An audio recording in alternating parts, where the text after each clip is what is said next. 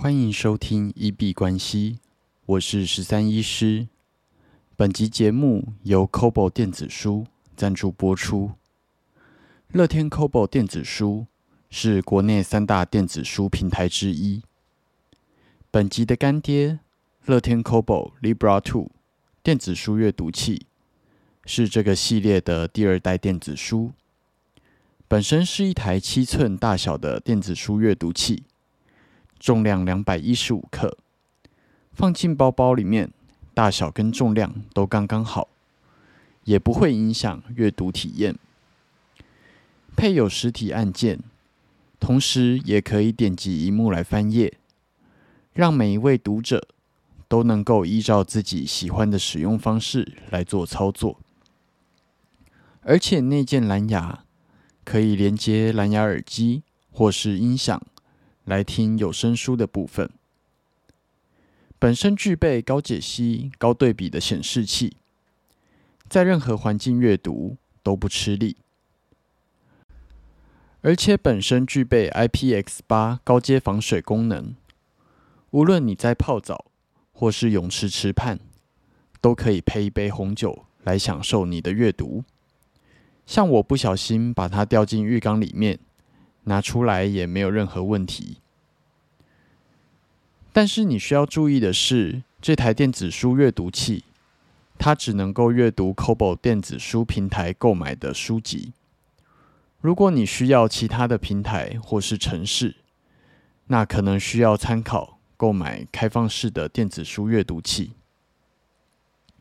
现在是 Kobo 感谢有你限时回馈活动。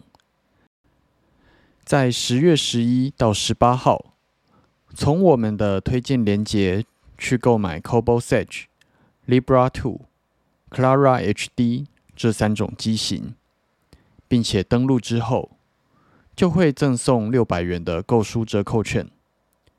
有兴趣的观众朋友，可以点选下方的链接去参考一下。那今天一整天雨下的都蛮大的。听说周末有三个台风，可能会有共伴效应，那有可能会有比较大的风雨。如果有要出门的听众，请稍微注意一下。那今天去逛家乐福，就是橘色那种比较小间的家乐福。然后因为我自己本身很喜欢喝快乐肥宅水，就是可口可乐。那呃，看到售价的时候，我有吓一跳。因为那间家乐福，它的贩售的价格竟然是三十七块。那我记得在一两个月前，我购买的可乐还是二十九块的价格。然后最近一个月我都没有买可乐，是因为我发现它的售价是三十五块。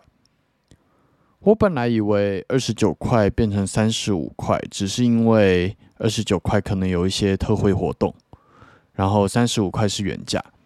那没关系，我就等它有特惠活动的时候再来购买。结果今天去看到售价变成三十七，才发现这好像不是取消特惠特惠活动，而是它真的涨价了。那我不知道这个涨价的原因跟就是美金持续的上升、台币贬值有关，还是说这个就是通货膨胀的影响？那我觉得有点尴尬的是，嗯，从这个地方可以看到物价指数的上升。那我们如果只领一个薪水来讲的话，那一定追不上通膨的速度。比较合理的通膨率预估，一般来讲会以四 percent 去做预估。那呃，可以稍微问一下，在耳机前的你们。你们每年的薪水调涨是否有超过四 percent？那尤其是今年，呃，美国的通膨指数基本上都来到了八 percent 九 percent。那如果你的薪水涨幅没有到这个急剧来讲的话，永远都追不上物价上涨的速度。那你能够购买的东西只会越来越少，你付出的时间劳力能够换到的东西。也是越来越少，所以基本上我还是会鼓励大家一定要去学习投资，无论你是哪一个门派、哪一种交易方式，其实都很好。但是就是不要只局限在只有呃死薪水的部分。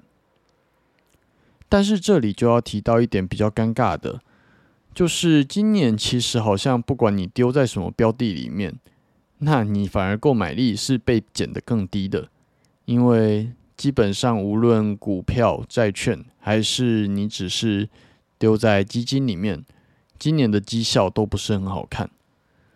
反而没在做投资的人，今年的购买力反而是维持住的。那当然有可能今年就是一个特例啦，对。但是就今年是一个比较尴尬的状况。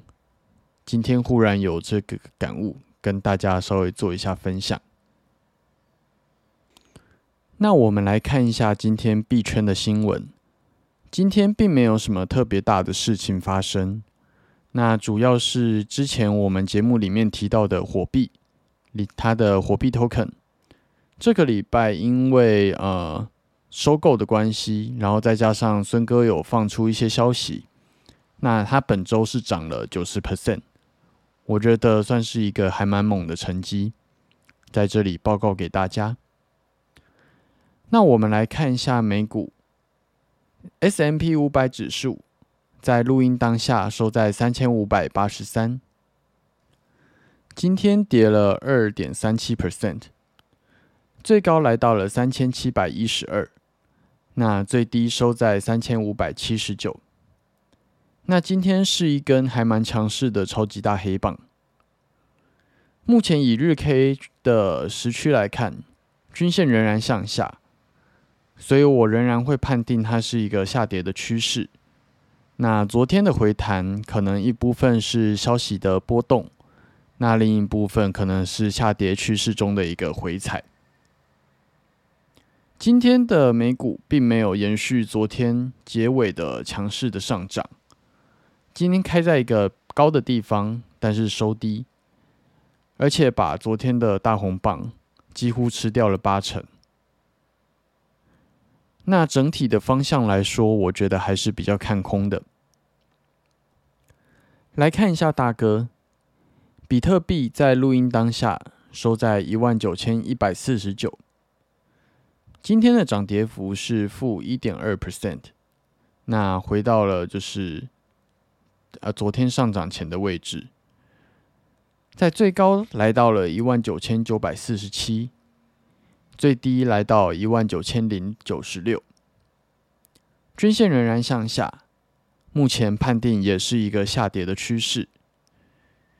切到一个比较小的时区来看，小时 K 本来有机会走一个小小的多头，那目前这一波下跌已经把第一个平台给跌破了，所以目前的方向，我觉得可能要看它接下来几根 K 棒的表现。到底有机会站稳继续上攻，还是会下去突破一万九的位置？那在录音当下都收了蛮长的引线，多空看起来正在激烈的交火中。那今天九点之前其实表现的还蛮强的，连续的红棒一度让我认为它有机会突破两万，但是卡在一万九千九百五这个位置攻不上去之后呢？就一路下跌到一万九千一百五，现在在这附近做盘整。我们来看一下二哥的状况，以太币在录音当下收在一千两百九十五。那蛮有趣的是，我们第一天录音的时候收一千两百九十五，昨天录收在一千两百九十四，那今天又回到一千两百九十五，刚好这三天录音都在这个价位附近。今天的涨跌幅目前是涨了零点七七 percent，最高来到一千三百四十三，那最低点是在一千两百八十二。目前大趋势来说，均线仍然向下，那所以一样会判定是一个下跌的趋势。那小时 K 昨天跟着大哥一起被带动，有机会走一个小多头。但是在这一波的下跌里面，目前还没有跌破平台，所以在这个部分来说，表现的是比大哥在更强势的。那今天九点之前，它一样是连续的红棒，往上一度要突破一千三百五。那目前攻不上去之后，是回到一千三百、一千两百九这个位置去待着。目前没有一个很明显的支撑，所以有可能会再继续往下跌。目前的小时区，我觉得小多头的趋势并没有一个完全结束，因为它不像大哥，就是直接突破了它的支撑位。那有机会等待上攻一千三百四，那下一个支撑的位置我会看在一千两百八。今天还蛮幸运的，没有料到在早上。睡觉的时候有这么一大波的上涨，这一波突然的往上冲，把我之前规划的空单给接到了。那接完之后，它也随即的往下跌，算是一个蛮幸运的操作，刚好就接在一个这一波上涨的最高点位置。那目前我会试着加码，去把成本大约控制在一千三百二十附近。除此之外，另外的操作是昨天有提到，Step N 啊跑步的城市裁员了一百多个人。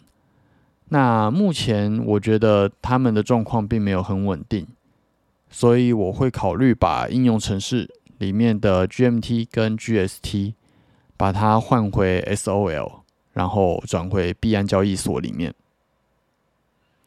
那今天也做了一件比较特别的事情，是有重新设计了我自己的 Google 表单。那里面是一些关于加码，还有就是交易的资金成长的一个统计表。呃，稍微修的让它更好使用一点点。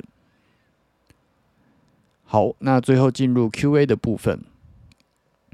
那一样提醒一下大家，我们的节目在 Apple Podcast。First Story 都已经有文字留言跟语音信箱，如果有任何问题想要交流，或者是纯粹想要聊天拉塞，都欢迎在文字区留言。那如果我们看到，就会在节目里面做出回复。除此之外，如果有厂商希望做一些业务合作，都欢迎来信 Crypto Doctor。十三一小老鼠 gmail dot com 以上的连接在节目的叙述栏都可以找得到。那我们今天节目到这边。